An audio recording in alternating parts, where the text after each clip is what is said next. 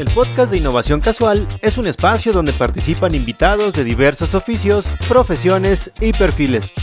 Aquí queremos evidenciar cómo la creatividad la aplicamos todos los días para facilitar nuestra vida y mejorar nuestros negocios. Pero, ¿y la innovación la aplicamos o la usamos? Como una iniciativa de CX Design y Corel MX, sean bienvenidos. Muy buenos días, muy buenas noches, muy buenas tardes. Como siempre, ya saben, no sabemos qué hora es ni dónde nos están escuchando, pero les damos la más cordial bienvenida a este programa de innovación casual. Un capítulo más que estamos seguros que va a ser de su total y completo agrado. Hoy, hoy, hoy Em, quiero dar la bienvenida al buen Gabo Cortés. Gabo, ¿cómo estás? Muy buenas tardes, buenos días, buenas noches. Hoy tenemos una súper invitada. Adelante, Gabo. Hola, Mike, ¿cómo estás? Espero que, todo, que estés muy bien tú y al igual de todas las personas que nos están, que nos están oyendo, que nos hacen el favor de, de oír, oírnos. Seguimos recibiendo preguntas por ahí, Mike, sobre nuestros invitados. Ya se los estamos turnando a ellos para que entren en contacto, etcétera. Y bien dices, Mike, hoy tenemos una invitada diferente. Hoy tenemos una invitada que eh, nos va a hacer ver que la creatividad está en los espacios hasta donde pensamos que pueden y deben de ser de lo más aburrido, Mike. ¿Cómo ves? Me gusta, me gusta mucho el tema del día de hoy. Tienes toda la razón. Sin duda, vamos a encontrar la creatividad e innovación donde menos te lo esperas. Y creo que este es un gran, gran ejemplo. De mi parte, creo que requieres de mucha iniciativa y de no el doble de creatividad. Seis veces la creatividad que una persona normal podría llegar a tener para este papel, sin duda. Sí, Mike. Bueno, pues mira, se trata de la Miss Ross. ¿Quién es la Miss Ross? Bueno, pues es maestra de formación en la fe y bueno, les pido por favor a toda la audiencia que no se espanten, no les trajimos aquí a una maestra de catecismo ni nada de esto, sino les trajimos a una mujer altamente creativa. Y Rock, pues buenas tardes, buenas noches, lo que sea, ya dijo Miguel, ¿cómo estás? Hola Gabo, hola Miguel, pues muy bien, gracias, muy agradecida también de, estar aquí con ustedes, de, disfrutar un ratito de charla entre amigos, como ustedes lo han dicho, y, y pues Aquí encantada, encantada de estar. Excelente. Oye, Miss Ross, te quiero contar algo que a ver tú qué me dices. Pero eso fue en mi infancia, repito, tengo este año cumplo 59 años, pues. Pero eso fue, a mí me tocó, ¿no? Resulta ser que eh, eh, a mí me encanta ver la televisión desde niño y había dos programas que eran lo máximo. Para mí era Meteoro, el primero, ¿no? Por mi afición a los coches, Meteoro y uno segundo que era Marino y la patrulla oceánica. Y eh, más o menos eran entre las 4 de la tarde a 6 de la tarde, que era la barra que yo veía de programas. Pero un día mi mamá tuvo la gran ocurrencia, por no llamarlo de otra manera, y me metió a clases de catecismo, pero me llevó a un convento que está ahí en Francisco Sosa, en Coyoacán. Empezábamos temprano, etcétera, y después de comer yo me dormía de una forma impresionante. Yo recuerdo que oía hablar a una maestra ahí con su hábito negro, son de las este, que traen el, el corazón JHS, este no, no, no sé cuál. Este, Del Espíritu Santo. El Espíritu, iba a decir la marca, no, no, no, no, no, perdón. El Espíritu Santo, pero para mí, mi Ross era aburridísimo, aburridísimo. Este, y yo decía, bueno, ¿por qué no estoy viendo a Meteoro? ¿Por qué no estoy viendo a, Marino y la patrulla oceánica, etcétera, no? Eh, ¿Cómo era tu vida, Miss Ross? ¿Cómo era tu vida de infante? ¿Cómo era tu vida de, de pues? Cuéntanos, ¿tú tuviste esa situación o, o, cómo era la tuya? Cuéntanos, de favor. Bueno, pues yo creo que yo era tan normal como cualquier otra niña. Tengo, cuatro hermanas, entonces me recuerdo jugando muchísimo con mis hermanas, sobre todo con las últimas tres. Eh, bueno, las últimas dos, eh, las tres últimas que, éramos, jugábamos muchísimo, también por la distancia, ¿no? Que te llevan las más grandes, que tampoco era demasiada, porque la más grande siempre, bueno, me lleva seis años, no es demasiado, pero para mí era mucho como para que se sumaran nuestros juegos de Fisher Price, de este, Juanita Pérez, de, en fin, mm. la verdad es que jugamos muchísimo escondidillas con los primos, eh, en la escuela quemados. La verdad fue una infancia muy, muy, muy, muy feliz, muy grata. Me recuerdo también mucho en la contemplación de, la naturaleza. Me recuerdo una y otra vez siguiendo hormigas. No inventes. siguiendo hormigas. Fíjate, nos, han dicho gente que le encantaba jugar con los coches Valero, que, pero hormigas, eres la primera persona que nos dice que jugabas a cazar hormigas.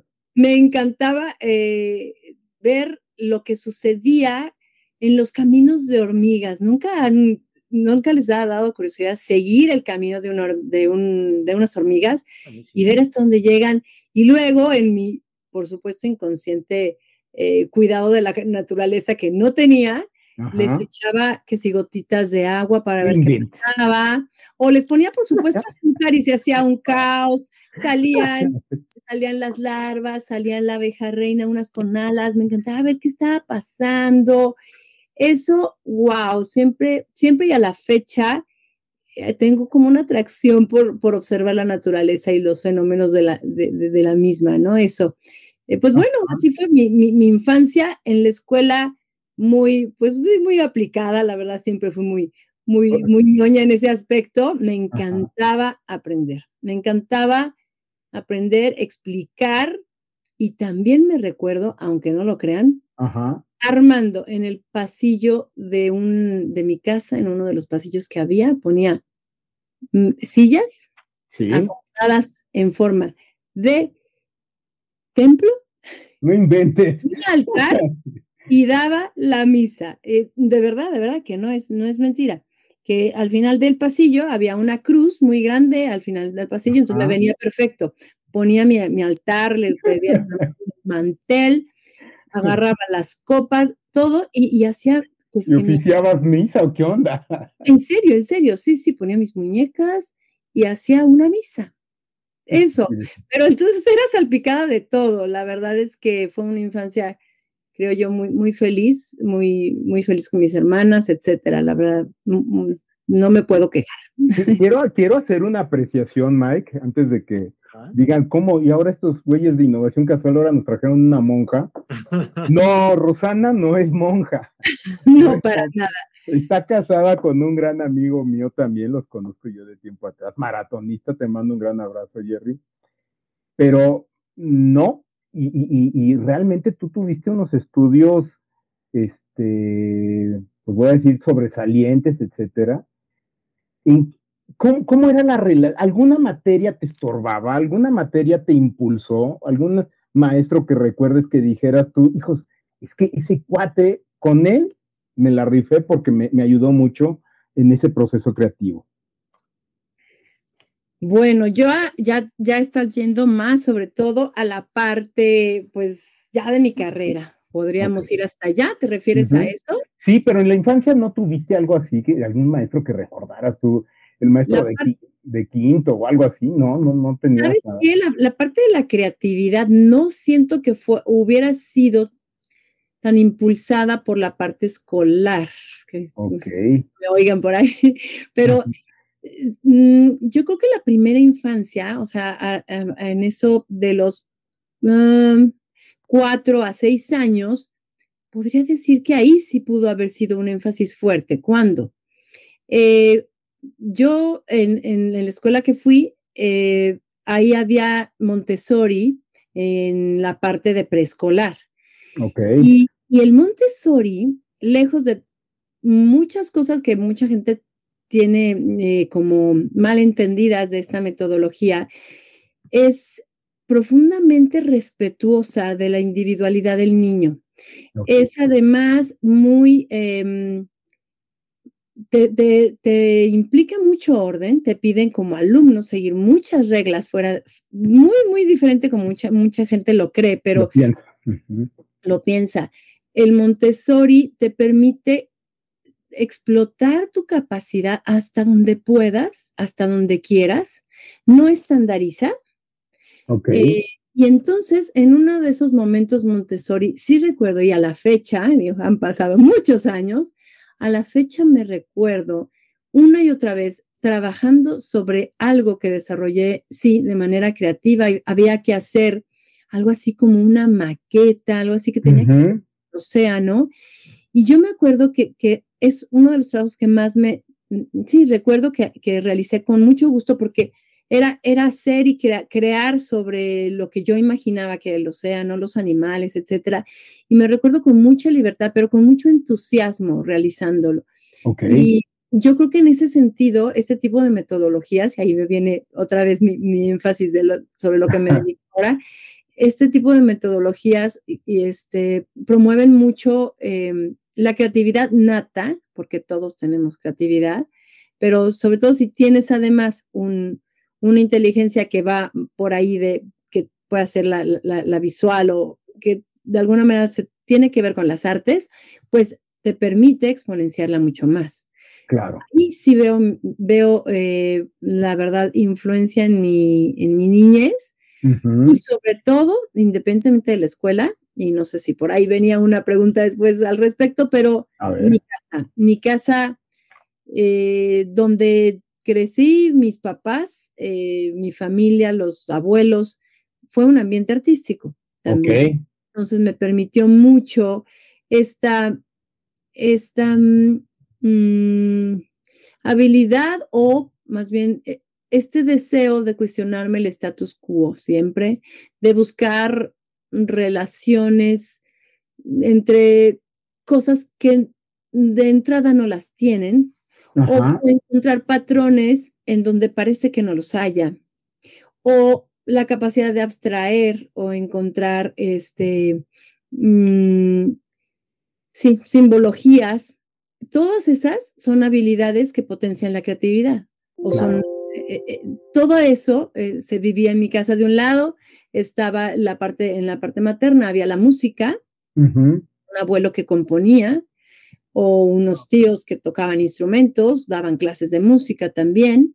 y del lado paterno, pues estaba la gráfica y la arquitectura también, ¿no? Este, desde un abuelo que, que era yo no existía en esa época, seguramente no se llamaba así, pero mi abuelo era diseñador gráfico, seguramente, porque hacía, hacía eh, anuncios para la móvil, me acuerdo, eh, espectaculares, anuncios de, diferentes cosas. Sin, obviamente no existía eh, esa carrera, como les decía, pero, y de parte de, de, mi papá, él era arquitecto, pero yo siempre pensé que era un artista además de que le gustaba la música, pero también pintaba, eh, gustaba muchísimo de llevarnos a, museos, a, apreciar el arte de todo tipo, ¿no? Tanto gráfico como de espacios, como musical. Y bueno, pues yo creo que esa herencia pues es muy fuerte. Creo que podría ser inclusive más fuerte de lo que fue la escuela. Es que fíjate, Mike, que aquí la Miss Ross este, es diseñadora gráfica ya te diste cuenta que es creativa, ¿no? Altamente creativa. Trabajó un buen tiempo este, como diseñadora gráfica y para buenos despachos este, consolidados en, el sector. Pero aparte, toca la guitarra de una forma espectacular y aparte canta y aparte es mamá y aparte eh, ha corrido varios maratones y de repente este, eh, eh, le nace en ella pues dar clases de catecismo, perdón si me refiero así, Rosana, ya viste que, me mandaron a mí al convento. Ah, y aparte de lo que te conté, Rosana, perdón, se me olvidó decirles, Mike Rock, mi mamá me reprobó. O sea, no salí, me hice la primera comunión en el convento este, no, me reprobó. Y después, años después, tuve que volverme a soplar el catecismo. o sea, pero además, las religiosas no te reprobaron. No, no, mi mamá. Mi mamá fue la que me reprobó, ¿no? Bueno, quién se quede haber contestado yo, ¿no? También. Pero, pero, insisto, ¿no? ¿Cómo puede ser posible que una mujer como la que tenemos ahora, con tanta creatividad, con tanto arte en su alrededor, de repente diga, me voy a, dar clases de formación? Eh, te voy a contar algo, Miguel y yo te vamos a contar algo, un caso de fracaso que tuvimos nosotros. Y no por ello quiere decir que lo anterior que hayas hecho haya sido un fracaso, ¿no? Pero entremos a la siguiente sección. Mira, eh, Miguel y yo trabajamos en un, en un proyecto, ¿te acuerdas, Mike? Cuéntanos ese proyecto. Sí, claro. De hecho, justo te iba a preguntar más bien a, a Ross. Hay, hay, un, hay un punto clave. Me gustaría como hacerle la pregunta porque, y yo creo que vale la pena hacerte la pregunta, Ross, porque creo que tendrías una respuesta interesante. ¿Tú recuerdas algún momento en que hayas dicho, hoy no me siento creativo o hoy perdí mi, hoy no me siento inspirado? Creo que en tu caso son las palabras como adecuadas. ¿En algún momento fuiste consciente de dejar de ser creativa antes de pasar como a esta parte? Y creo lo quiero llevar un poco como a la parte de fracaso. A ver. Mm, es que me estás preguntando dos cosas que tal vez se contradicen un poco. Así lo, voy a decir. Eh, creo que la creatividad en sí siempre está en el ser humano. Que la uses o no, pues es otra cosa, pero siempre está, siempre está. Em, si lo enfoco a esto que me estás diciendo, a tratar de responder lo que decía Gabo, de cómo es que pasé de un lado a otro, tal vez es el nexo que, me estás invitando a realizar, em, creo que em, la creatividad siempre está, solo que de pronto tienes más ganas de usarla en otras cosas. Ajá. Eh, eh, por un lado está la, parte gráfica, por supuesto, que, ahí mm, siempre me seguirá atrayendo. Sin embargo, de pronto en mi vida me atrajo mucho más la, cómo me sentía creativa en la parte de generar una experiencia de aprendizaje. Eh, sentía que, podía ser más creativa eh, a través de esto, ¿no? Entonces, si bien eh, la parte de diseñadora respondía a la creatividad asociada a un cliente, em, que de alguna manera es consciente, que te va a pagar, que tiene un propósito muy claro.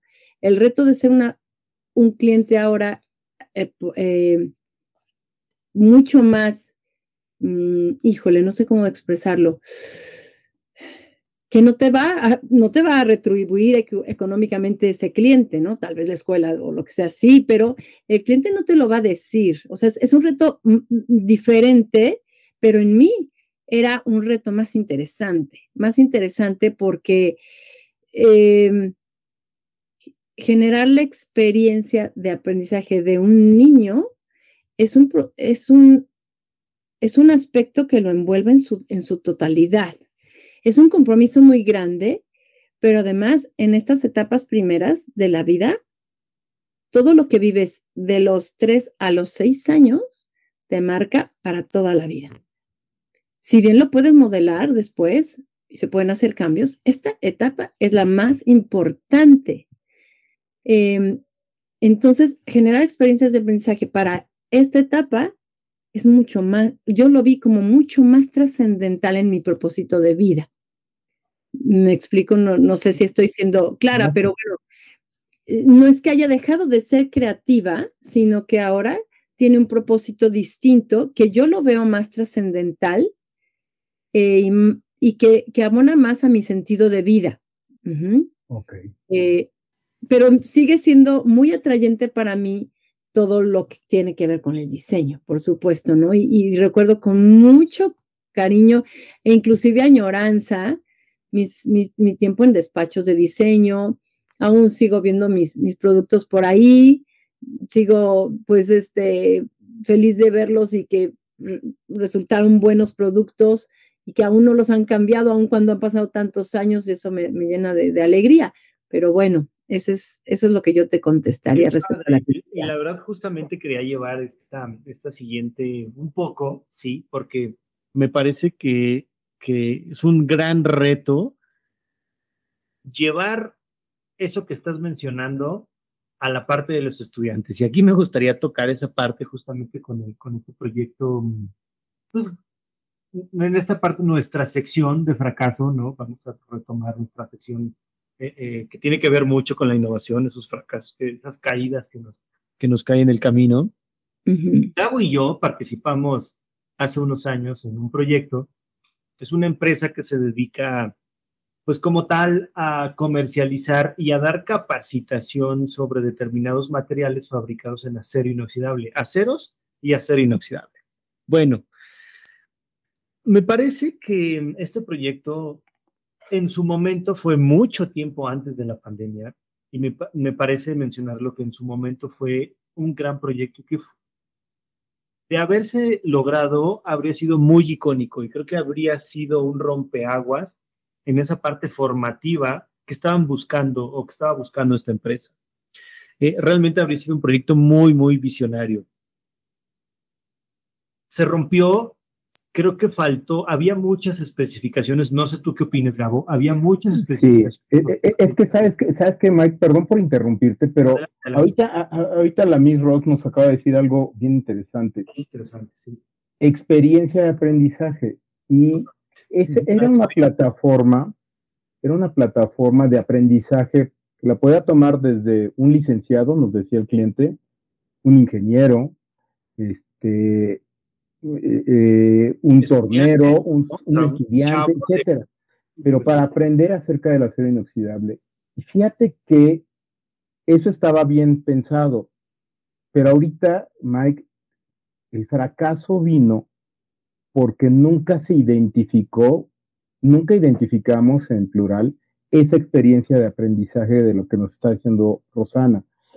Para ti, para mí fue muy, muy frustrante, un fracaso total, porque le invertimos mucho tiempo, porque no llegamos a ningún éxito, etcétera, pero porque a veces el esquema de, esta empresa era como el esquema que yo platicaba hace ratito del, del, catecismo cuando me obligaban a ir a ese convento, me explico, o sea, una visión totalmente fuera de, de un niño, ¿no? Este, y aquí el cliente era lo mismo, una visión totalmente fuera de pues, de un estudiante, de, un catedrático, etcétera, ¿no? O sea, y creo que nosotros como creativos eh, eh, nos daba parte de esta frustración de decirles, sí, pero así no, me explicó. Y es lo que se está refiriendo ahorita eh, esta Rosana. Yo así lo interpreto, Mike. Sí, totalmente. Justamente em, iba a, a mencionar que carecía de un objetivo pedagógico, ¿no? O sea, o andragógico, creo que hoy en día también, todas esas dos creo que faltaban, ¿no? Eh, que es andragógico, todas aquellas, eh, todo el aprendizaje dirigido a adultos, ¿no? Porque además también era una rama, ay, como que muy abierta, ¿no? O sea, pudo haber sido desde un chavo de 18 años que estaba interesado, ¿no? Alguien de licenciatura, de arquitectura, ingeniería, etcétera creo que era muy amplio, había muchas especificaciones y me parece que faltó un poco acotar justamente ese momento de aprendizaje, de qué manera yo, el, el micro Mike, ¿no? El buen este, Al Borland de Mejorando la Casa, me iba a dar un tiempo a, a, estudiar qué características tenía el acero inoxidable y qué iba a aprender. Creo que faltaba eso, no Ahora, abierto al conocimiento. ahí lo que yo no me imagino es, ¿cómo le haces, Rosana? O sea, ¿cómo le haces para tener niños desde año y medio hasta seis años atentos a, pues a recibir la formación este, religiosa? O sea, ¿cómo le haces, pues, no? Porque yo he visto, los niños corren por ti, te abrazan y te besan y todo yo no lo hubiera hecho con la monjita que me da.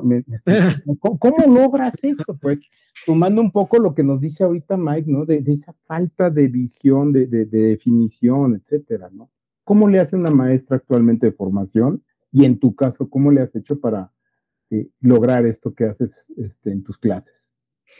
Híjole, pues este, yo creo que a prueba y error también.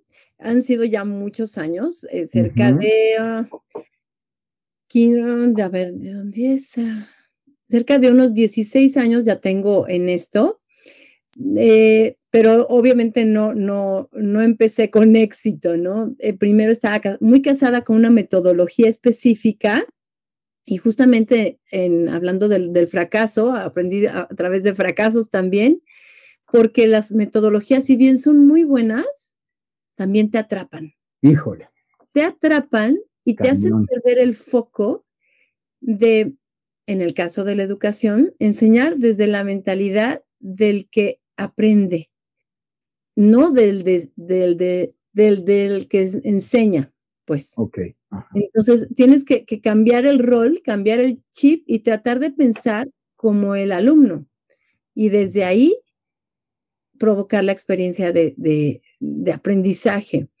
Em, definitivamente fue difícil para mí liberarme de una metodología, pero no por completo porque tiene muchas cosas muy buenas todavía la metodología con la que inicié, eh, pero poderme adaptar y, leer eh, el niño nuevo que es hoy, que tiene pues otras necesidades, aunque las, las principales necesidades, las, las de vida, están, están, yo creo que aunque haya mil tecnologías, van a estar los periodos sensitivos del niño en que quiere y necesita aprender lenguaje o necesita aprender, eh, necesita, es sensible a, que le enseñes la cuestión del orden, eh, en fin, hay, hay, muchas necesidades básicas, vitales que se mantienen y desde ahí ahí esa es, es como la clave, ¿no?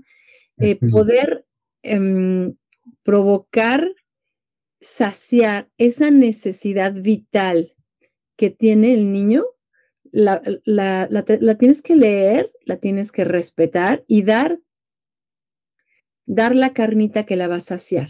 Curiosamente, el niño más pequeño se sacia con las verdades más grandes aunque no lo crean.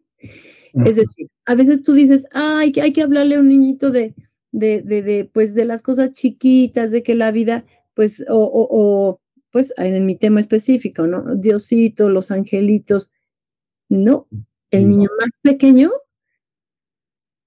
te, te va a decir, ¿para qué me hablas de los ángeles si tengo a Dios? ¿Me explico? Sí no, no te pierdas, tienes que ser muy esencial para llenar la saciedad del niño que busca la verdad más grande, porque su corazón es así, porque está abierto a la trascendencia, más que inclusive a veces el adulto, ¿no? Pero sobre todo también, obviamente, de una manera creativa. Me estoy eh, em, buscando, eh, ni recuerdo toda esta experiencia que vivimos en, la pandemia, ¿no? Tratar de atrapar a un niño de estas edades eh, pues como todos los maestros nos recreamos y buscamos miles de alternativas. En mi caso específicamente, lo que ideamos fue hacer, eh, yo, yo creé, creé un, inventé una mascota en ese momento que le llamé Shippy. Eh, y Shippy era una mascota que se preguntaba dónde estaba Dios y vivía aventuras eh, encontrando a Dios en, diferente, en la naturaleza, en, personas, vivía retos, iba, iba a valles, subía montañas, eh, se preguntaba cosas en la pantalla, yo me compré un fondo atrás verde, eh, pronto, pues el, fondo atrás era, era, una caricatura, pero yo era real. la labor de, de, edición fue durísima, dormía yo muy poco, pero definitivamente era, los niños se enganchaban totalmente porque pues bueno, tenían esa parte, esa parte de imaginación es muy, es muy, de fantasía también es muy grande en el niño, no distinguen la realidad de la fantasía, pero con mucho respeto, si lo hacemos con cuidado, puede también tener ese enganche que, necesitamos, ¿no? Eh, inclusive me acuerdo a final de, de ese año en que inicié con eso, los niños eh, salían ya con sus shippies, con sus borreguitos de peluche. ya tengo mi shippy, este, mi, si me puedes saludar a shippy. A la fecha han pasado ya tres años. Eh, ahora Shippy ha vuelto de manera diferente al aula. Eh, ahora Shippy envía cartas al ah. salón y de pronto pide ayuda para encontrar, porque Shippy se pregunta cómo es que em, Dios creó tal cosa o dónde podría encontrarlo en tal lugar. Entonces, eh, es un mundo maravilloso porque de pronto Shippy deja huellas en el salón, los niños tienen que hacer todo un proyecto para poder explicarle a Shippy eh, dónde está Dios en la naturaleza o en diferentes cosas, de tal manera en que yo lo que hago es que el protagonista del aprendizaje es el niño. Eh, yo trato de, en, esta nueva metodología que, he implementado, basada mucho en una nueva metodología que, llama, que es Romera, una pedagoga eh, de española, creó una metodología que está aplicada, obviamente no a la formación en la fe, pero yo hice una adaptación que resultó muy buena, en donde el niño es el que decide que quiere investigar a estas edades, ¿eh? a estas edades. Por asamblea pueden votar, yo les permito que voten y que decidan qué quieren aprender de ciertos temas. Por supuesto que está acotado la decisión porque pues no va a ser arbitraria. Yo necesito tener claro un propósito a donde los quiero llevar. Ellos deciden, ellos realizan el proyecto. Eh, por supuesto que me meten en problemas porque de pronto me, pueden decir, Miss, ¿dónde está Dios en, los helados de chocolate? Entonces, en los helados de chocolate, ellos tienen que preguntarse todo lo que quieran saber del tema. Tienen que elegir diferentes maneras creativas, tengo que provocar que ellos encuentren diferentes maneras de encontrar las respuestas, mismas que después tengo que acompañar. Eh, ¿Ok? ¿Quieres ir a conocer a un cocinero para encontrar la respuesta? Te acompaño. Vamos a la cafetería, vamos a, diferentes lugares a entrevistar gente, vamos a ver libros, diferentes cosas que ellos han decidido. Entonces, cuando el niño es protagonista, esto se, engancha por su, por, o sea, porque es su necesidad también, es la necesidad de cualquier ser humano. Le es así significativa y se genera una ah, experiencia de aprendizaje. Después ellos generan sus productos, si es en el caso de aquella vez de, donde está Dios en los helados de chocolate, em, conocieron el cacao, eh, pelaron cacao, molieron cacao, hicimos helado, se sirvieron sus helados y por supuesto, pues mi intención de, y damos gracias a, Dios por los helados, se, logró pues de sobra y se dieron gracias por la, por la caña de azúcar. Todo es, o sea, un proyecto de aprendizaje en donde ellos sean los protagonistas, es lo que más engancha a un niño, eh, pero se necesita de, de atreverte a entrar a lo desconocido y creer en el niño, porque ellos saben hacia dónde. Nada más que tienes que creerlo y, renunciar al protagonismo es muy complicado a veces, ¿no? Híjole, es que fíjate que hasta te diría que me dieron ganas de regresar otra vez a tomar clases de catecismo. Porque realmente, o sea, a mí me enseñaron un, qué bueno que las cosas han cambiado qué bueno que la creatividad se está involucrando eh, eh, en situaciones como la que nos llama o la que nos describes. ¿Alguna vez alguien te dijo, no, mis Ross, eso, eso no se puede hacer en la religión? Es decir, ¿alguna vez alguien te dijo, no, no, no, ¿cómo, cómo vas a vincular un borreguito de estambre o de peluche, ¿no? Para enseñar conceptos, pues, tan amplios, tan, tan abiertos. Sí, de hecho, cuando yo, yo me salgo de, la experiencia anterior donde yo estaba dando, dando formación en la fe, eh, por la rigidez de la metodología. Yo ya tenía mucha inquietud y yo veía que el niño podría tener otra, otra, otra potencialidad que no estábamos explotando, que no estábamos respetando inclusive. Eh, y en ese momento sentí que era el momento, como decía Mike también, de partir y, echar el vuelo en otra parte. Este, en sí, en ese entonces, cuando yo empezaba a mencionar algunos cambios, etcétera, vi que ahí no iba a fructificar y por eso me fui. En mi primera etapa en la que estuve en otro lugar, estuve cerca de 10 años. Wow. Eh, donde aprendí muchísimo, muchísimo, sobre todo de todos los aspectos y sobre todo del potencial espiritual de un niño. Eso es oro, porque eso sí, esa metodología jamás he encontrado en otro lado, en ningún otro libro, en em, ningún lado he, he, visto una, pues sí, un estudio tan profundo, tan formal y tan hasta científico de la potencialidad, el potencial religioso de un niño o, o espiritual de un niño. Y, y esa teoría base es la que me permite ahora jugar de muchas formas porque tengo una, un cimiento muy firme al respecto. Que sin él sí podría estar muy perdida en, en hacer mil cosas que no estuvieran respondiendo a la necesidad más profunda del espíritu de un niño.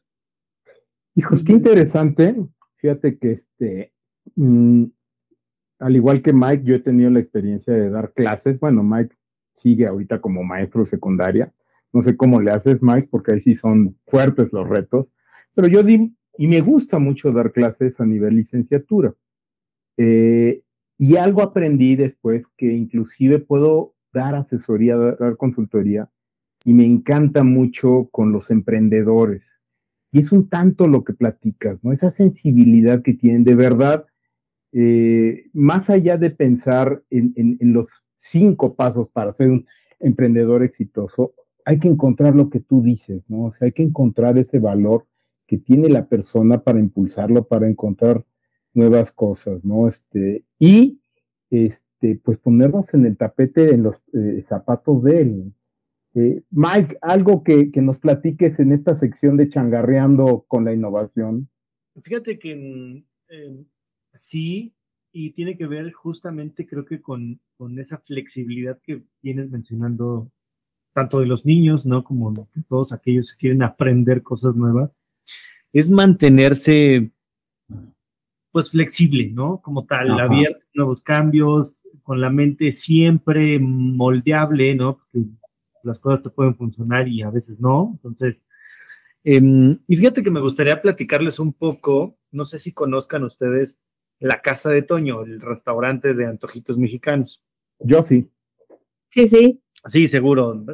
Todos, ah, seguramente los que vivimos en México conocemos a, bueno, pues es muy chistoso porque nació tal cual me gusta mucho contar como la historia, son de esos negocios que te hacen recordar que sí se puede, ¿no? Y que, y que mm, justamente son parte de esa flexibilidad mental que debes llegar a tener, como la mentalidad, perdón, como la flexibilidad de un niño, ¿no?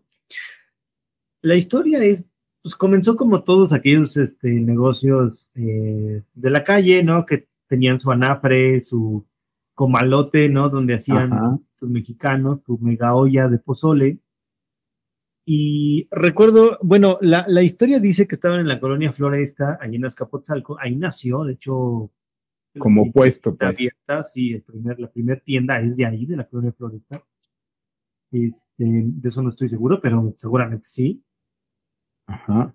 Eh, así nace y el nombre proviene gracias a que pues todos los amigos de, de, pues el hijo de la señora que hacía los, que este joven iba a la escuela, y pues todos los amigos decían, oigan, vamos a la casa de Toño, pues a comer antojitos, ¿no? Garnachas, ¿no? Vamos por tacos, las tlayudas, ¿no? Las, los sopes, los, las flautas. Y algo icónico de la señora era, pues, el pozón. Entonces, pues el muchacho se empezó a dar cuenta que era un quitazo, ¿no? Como guisaba su mamá. Eh, logra de alguna manera pues, rescatar la receta, creo que los, dueños originales aún viven, la señora aún vive, eh, logran replicar con éxito la receta y ahorita, bueno, tienen tiendas en todos lados, ¿no? Y abren tiendas en todos lados. Em, me gusta mucho tomar ese ejemplo como de, em, eh, de esos casos de análisis, por así llamarlo, que nacen pequeños, y llegan a ser pues, cadenas, ¿no? Como la casa de Tony, que hoy en día pues, tienen su, me parece que... No, es, un emporio ya, es, impresionante, pero entonces empezó en una nafre, pues, el, negocio, vaya. Sí, total, totalmente, ¿no? Totalmente. Oiga, mi Ross, ¿tú tienes algún ejemplo de, de algún changarro o no tan changarro o empresa grande que digas tú, híjole, ¿cómo me llama la, atención ese negocio, ese changarro por, por creativo, por innovador? Ay, pues, pues no es tan changarro el que, el que, híjole, que yo uso a diario, a diario. ¿Sabes qué, qué, negocio se me hace espectacular? Porque verdaderamente responde a una necesidad vital, bueno, para, al menos para mí, Waze. Waze. Ah, No, no, bueno, Waze se me hace espectacular porque realmente vino a, mm, saciar una necesidad de estar, eh, pues de encontrar una vía rápida y, que además se alimente con la información de nosotros mismos en cuanto a la velocidad del auto, etcétera. O sea, al principio es muy sencillo y sin embargo es muy poderoso, ¿no? O sea, creo que no he salido sin Waze hace años, no porque no sepa por dónde, sino porque me dice el lugar, eh, la ruta más rápida, que me hace eh, buenísimo. Otros, bueno, tengo otros, ¿no? Por ejemplo, hay restaurantes que, que me encantan porque han recreado la cocina mexicana eh, de una manera verdaderamente pues sorprendente, el, águila, el sol, que ya creo que ya no existe, pero el puyol. Órale. Mm, mm, esta parte de la cocina que se puso muy de moda de deconstrucción. Ajá. No, no, no, me, me fascina. Hay por ahí también un, chef peruano, no sé si, ay, ¿cómo? No, se me fue el nombre. Ah, Íñigo, un nombre. Ay, caray, y que ha ganado varios premios, ya me recordaré, pero lo que hace es de construir la cocina, pero algo que también me encanta de los negocios que son innovadores, es cuando mm, como que buscan un, un concepto muy claro y respetan su origen. Eso me encanta. Y que recrean su, propio, su propia esencia sin perderla, se vuelven diversos. Eso, eso lo admiro muchísimo. Sí, pero bueno, esos son los. ¡Ay, Amazon! Amazon. No, bueno.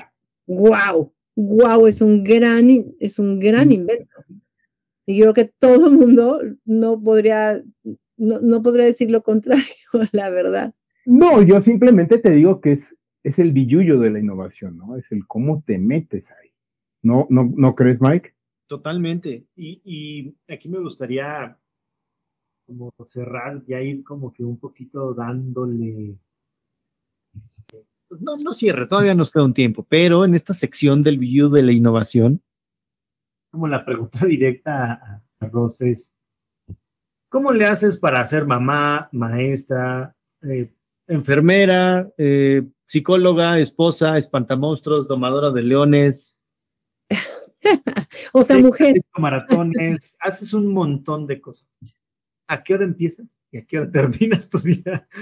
Ay, ay, ay, pues yo creo que como muchas personas en esta ciudad, en todo el mundo, ¿no? Muy temprano, empiezo el día a las 5 de la mañana y termino a las 11, 11 y media de la noche. La verdad es que es pesado, pero pues es la única manera, ¿no? Que te da el día y, pues he querido también seguir con lo que me encanta, además de, lo que es aprender y la pedagogía y saber, me encanta, me encanta estar metida en buscando eh, cosas nuevas, investigando, eso me encanta, pero pero también me, me doy tiempo y busco este, darme un tiempo para mis hobbies, como es, ahora estoy aprendiendo batería, la música me atrae. Batería. Batería, sí. Este, la, la, la, la música yo creo que es algo que siempre tal vez debí estudiar en algún momento porque una y otra vez sale en mi vida y es un recurso maravilloso que también uso en mis clases por ahí necesito componer algunas canciones y lo hago, algunos arreglillos, muy sencillo, pero porque tampoco es que haya estudiado música. Me ha de algunos, de algunos arreglistas que me han ayudado a ponerle algún, algunos fondos. Este, y, pues bueno, la parte musical también me doy un tiempito y por eso se me, se me va el día y, y a las once y media de la noche estoy haciendo planeaciones, ¿verdad? O haciendo grabaciones, este, eh, y trato también pues de dedicarle un poquito al ejercicio. Em, y mis chavos, que ya están un poco más grandes, mis hijos, pues ya, ya me demandan menos tiempo, pero pues, siempre busco un, rato con, con ellos y con mi esposo, ¿no? Pero pues bueno, sacándole al, al tiempo mucho y, tratando de ser también disciplinada, porque si no, no te da el tiempo. Por supuesto. Completamente creo que has abordado bastante en, todo lo relacionado con, con, esta sección del video de la innovación. Ya nos platicaste un poco a qué te dedicas. Creo que valdría la pena hacerte algunas preguntas. Y es, ¿cómo consideras que la innovación ayuda a un negocio? No, bueno, es justamente para mantenerse vigente. O sea, la innovación yo creo que es algo con lo que siempre tiene que estar, em, con lo que, que siempre tiene que buscar, más bien dicho. Porque sin, ahora sí que renuévate o muere, creo que siempre para mantenerse vigente en la experiencia del cliente, tienes que buscar maneras de, de, de, cambiar, de mover cosas, y no solo en el aspecto tal vez de, de, mejorar un producto, sino inclusive en cómo entregas, en, eh, cómo está el orden inclusive de tu organización. O sea, creo que la innovación es, es vital para mantenerte vivo en un negocio, en una persona, en, todo, en cualquier cosa y sobre todo quien ofrece un servicio o un producto. Es vital. Y de la mano, pues la creatividad, por supuesto, porque sin, sin, sin creatividad no hay innovación. Totalmente. ¿Cuál es tu definición de innovación? bueno, pues, creo que eh, la innovación para mí es, es, es recrear tu esencia como empresa, como persona, como em, proveedor de algún servicio, producto, es recrear tu esencia para mantenerte vigente, para mantener vigente esa experiencia del usuario a través de tu servicio o de tu producto. Eso yo creo que es, importante, pero sobre todo me, refiero a la esencia porque curiosamente, y, y, esto lo recuerdo mucho como, como diseñadora, cuando podía yo recrear o crear más, era cuando tenía clara la esencialidad de lo que tenía que rediseñar. Es decir, supongamos que alguien te pide que hagas una nueva silla. Si no tienes claro primero lo, lo más esencial que hace una silla, por ejemplo, no sé, Miguel, para ti, ¿qué, ¿Qué es lo que define una silla? Que te puedes sentar, o sea, para mí lo más básico es que te sientas, para eso es una silla, para descansar, ¿no? Así, de sencillo. Así, de sencillo, para descansar. Entre más esencial, es más grande tu, em, tu margen de acción. Es decir, eh, si yo tuviera, si yo, si yo definiera, digamos que un poco corta eh, a la silla, tal vez diría, necesita tener cuatro patas. Entonces ahí mi posibilidad de, de, innovación se acorta y se limita a esas cuatro. Pero si tengo claro el, el concepto de origen más profundo, más básico, más esencial, entonces tengo toda la libertad de solo mantener que se puedan sentar y sobre eso puedo hacer todas las tormentas de ideas que pueda mientras mantenga eso. Entonces, tengo por un lado algo que, me, sostiene y me, mm, me mantiene como en, una cuestión muy firme de, realidad, que es la esencialidad del concepto, pero por otro lado tengo toda la libertad.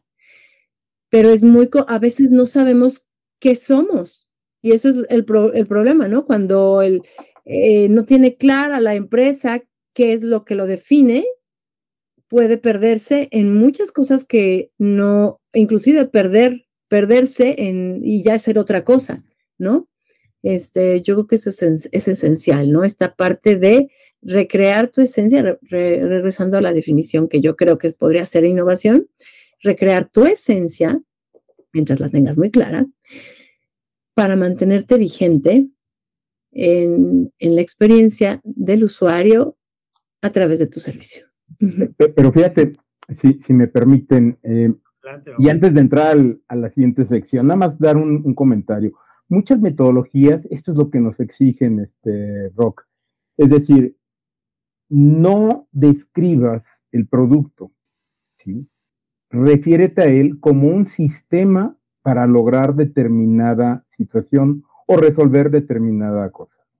Ahorita que mencionabas de la silla, pues hombre, si, a un diseñador le dices, tienes que diseñar una silla, pues vamos a obtener probablemente este, algo ya como lo vemos. Y me llama tanto la atención esto porque estoy encontrando el por qué has logrado, eh, lo voy a decir así, que me perdonen eh, eh, los, bueno, los, tus directores en, las instituciones donde trabajas, te has logrado reinventar precisamente esta materia de formación, Yo creo que es eso, ¿no? O sea, el hecho de decir, a ver, no voy a dar catecismo, sino más bien voy a solucionar, voy a eh, conceptualizar esta situación de una forma totalmente diferente. Pero bueno, vamos avanzándole. Entremos a la última sección, mi estimada Rosana. Estos son, le llamamos el mood de la innovación. Y son preguntas rápidas, más no respuestas tan rápidas. Y las vamos haciendo uno a uno, este, Miguel y yo. Empiezo yo.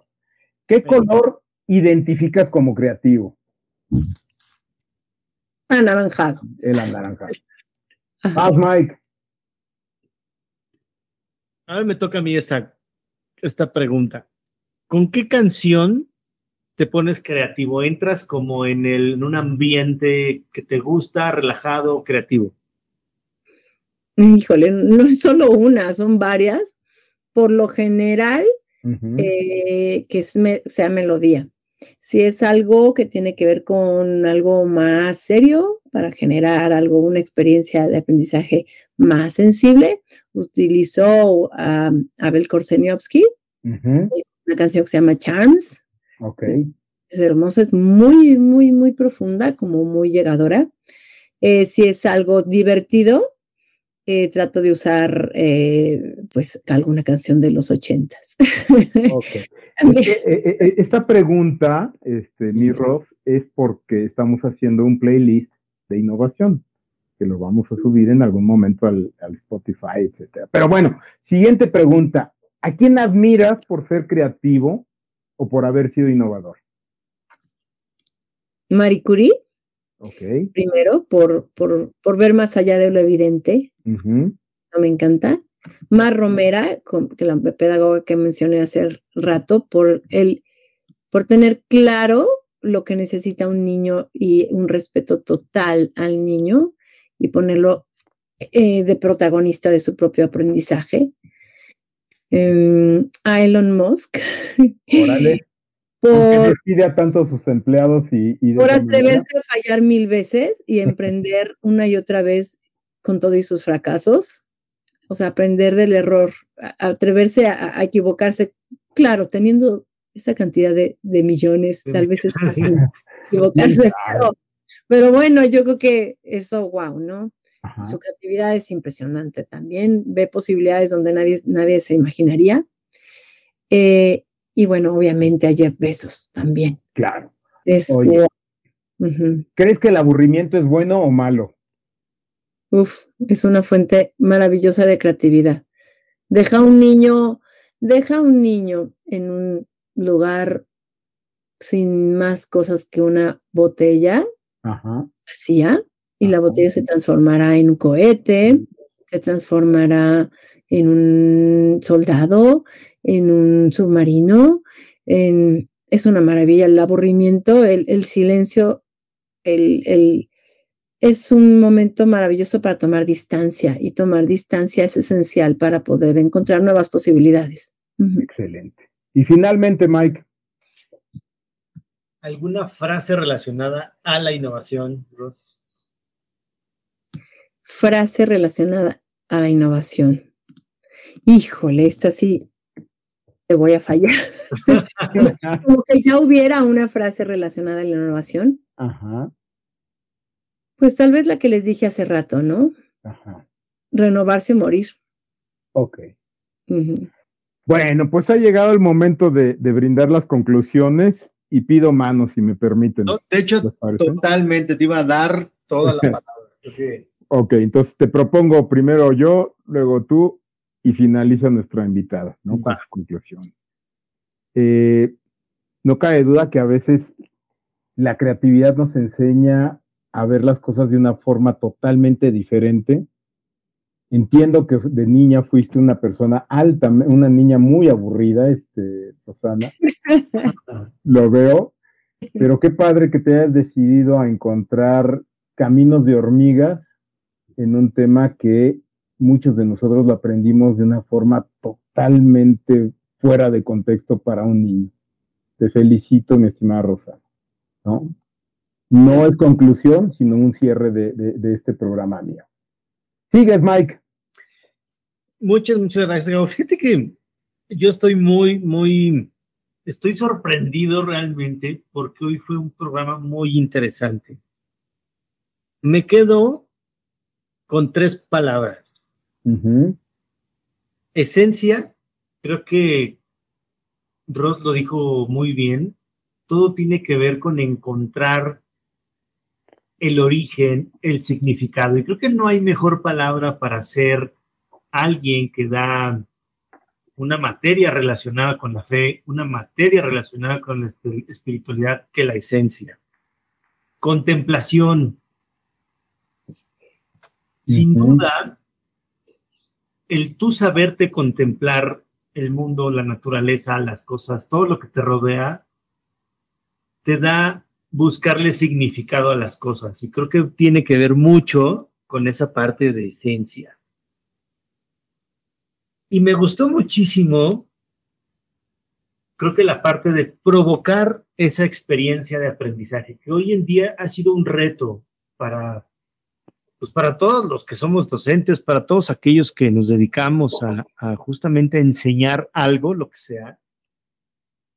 Provocar la experiencia de aprendizaje creo que es bien importante, bien interesante. Y creo que si quisiera yo agregar una conclusión al programa sería, pues que tengan estos tres para poder generar esta innovación. Provóquense esa experiencia de aprendizaje o provoquen esa experiencia de aprendizaje en ustedes. Aprendan a contemplar y a contemplarse y busquen su esencia. Me gustó mucho esto, estas tres palabras y Ross, te dejo toda la palabra, agradecerte por haber estado con nosotros el, eh, el, día de hoy, por habernos dedicado un tiempo.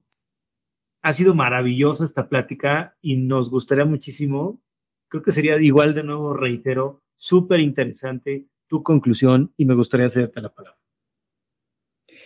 Ay, pues yo les agradezco a ustedes porque indirectamente me, me invitaron a hacer un clavado en mi, esencia, como dijiste, Miguel, ¿no? Que es lo que, cómo, cómo va conformándose la persona y cómo nos vamos haciendo y definiendo por ciertas cosas en la vida.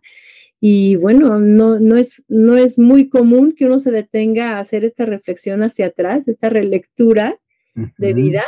Y, por eso estoy muy agradecida con ustedes por la escucha, por el feedback. y bueno, también eh, concluyo en que justo creo que la innovación es algo que todo el mundo debería perseguir, que es lo que nos mantiene vivos y no solamente en el aspecto de una innovación de una empresa, ¿no? Es renovarte como persona, encontrar, eh, la vida está tan llena también de, pues, de limitaciones que yo creo que mucho de la manera en que nos recreamos, hasta la naturaleza nos lo dice, ¿no?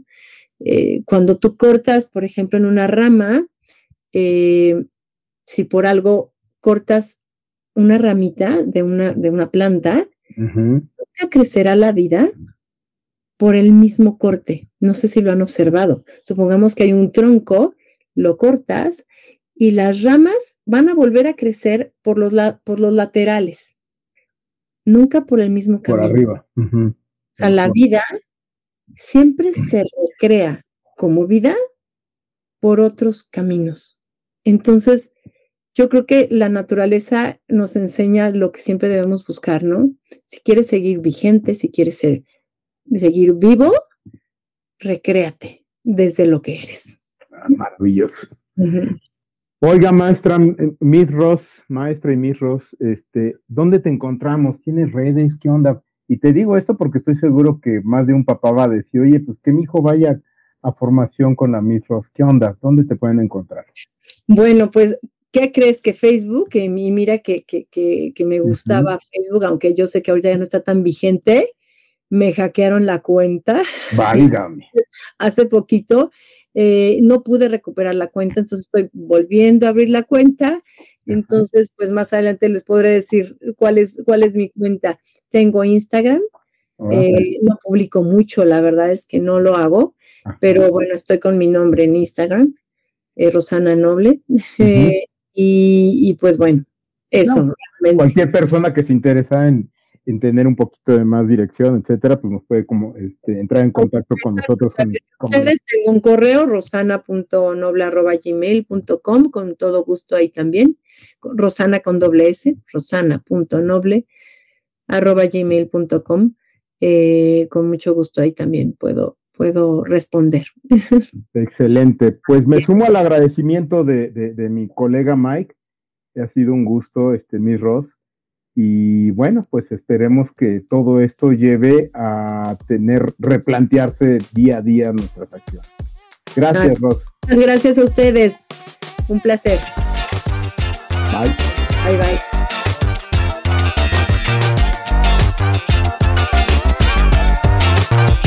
Y llegamos al final de otro episodio más de Innovación Casual. Nos interesan mucho tus opiniones y comentarios.